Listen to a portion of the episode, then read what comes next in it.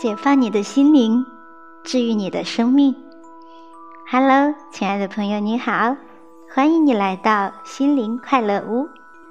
我是小宁，今天继续为大家分享美国最负盛名的心理治疗专家、杰出的心灵导师路易斯·海的《生命的重建》当中的精彩内容。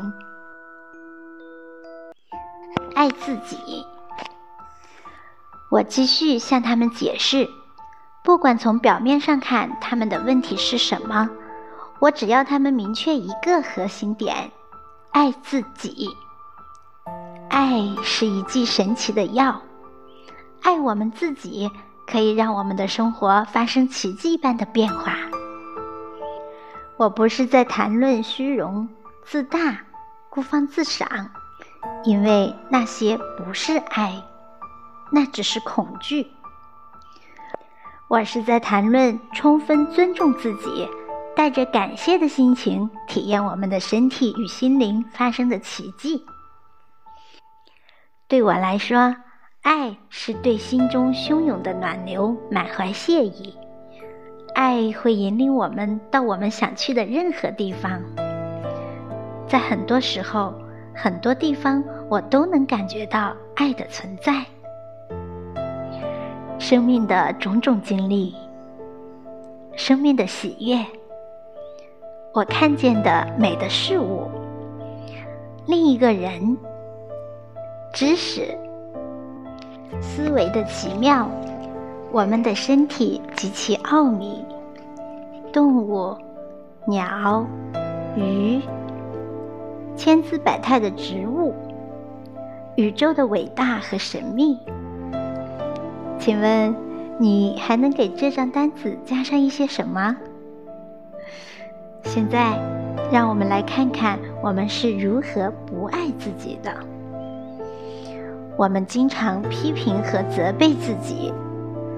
我们用不当的食物、烈酒和毒品虐待我们的身体。我们总是相信自己在别人眼里是不可爱的。害怕为我们所做的服务性工作提出一个像样的价格，我们造成了自己身体上的疾病与疼痛。我们延误了那些对我们有益的事。我们生活在混乱与无序之中。我们使自己背上债务。我们吸引的总是蔑视我们的异性。你的那些方式是什么？如果我们以任何方式否定自己，我们就是在把不爱自己付诸行动。我记得我有一位客户，以前一直都戴着一副隐形眼镜。有一天，我们探讨了自童年起就一直困扰在他内心深处的恐惧。这种恐惧消除后。第二天，他醒来发现，他的隐形眼镜戴起来实在是太麻烦了。他环顾四周，发现他的视力没有问题，一切都清晰可见。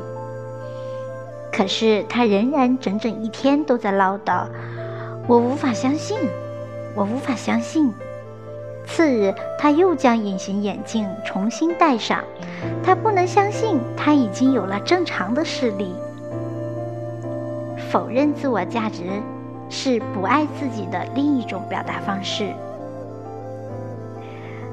汤姆是一位优秀的艺术家，有很多有钱人家请他做室内墙壁装饰。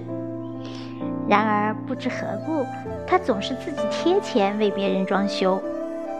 他以前的报价与他所付出的时间精力相比，实在太低了。任何提供服务或从事某种创造性工作的人都有资格出示报价单。富有的人愿意出大价钱获取他们想要的东西，价格确定的是价值。更多的例子还有，我的同事们显得不快，我想是我哪儿做错了。他约了我一两次，就不再打电话来了。我想，一定是我做错了什么。我的婚姻结束了，我确信我是一个失败者。我害怕提出升职的要求。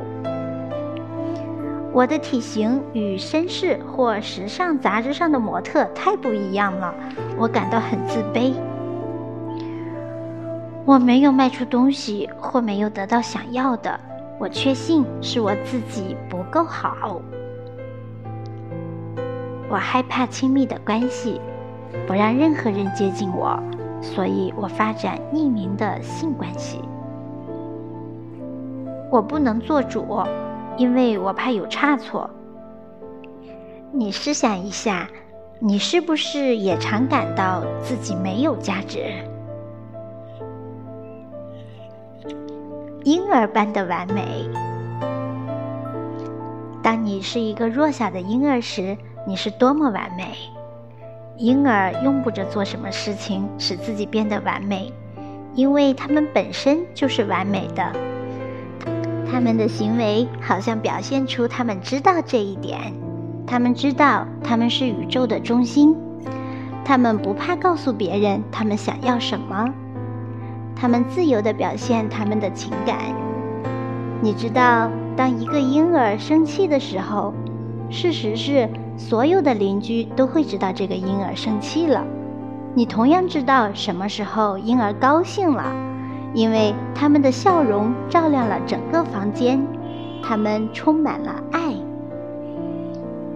如果得不到爱，婴儿就会被窒息。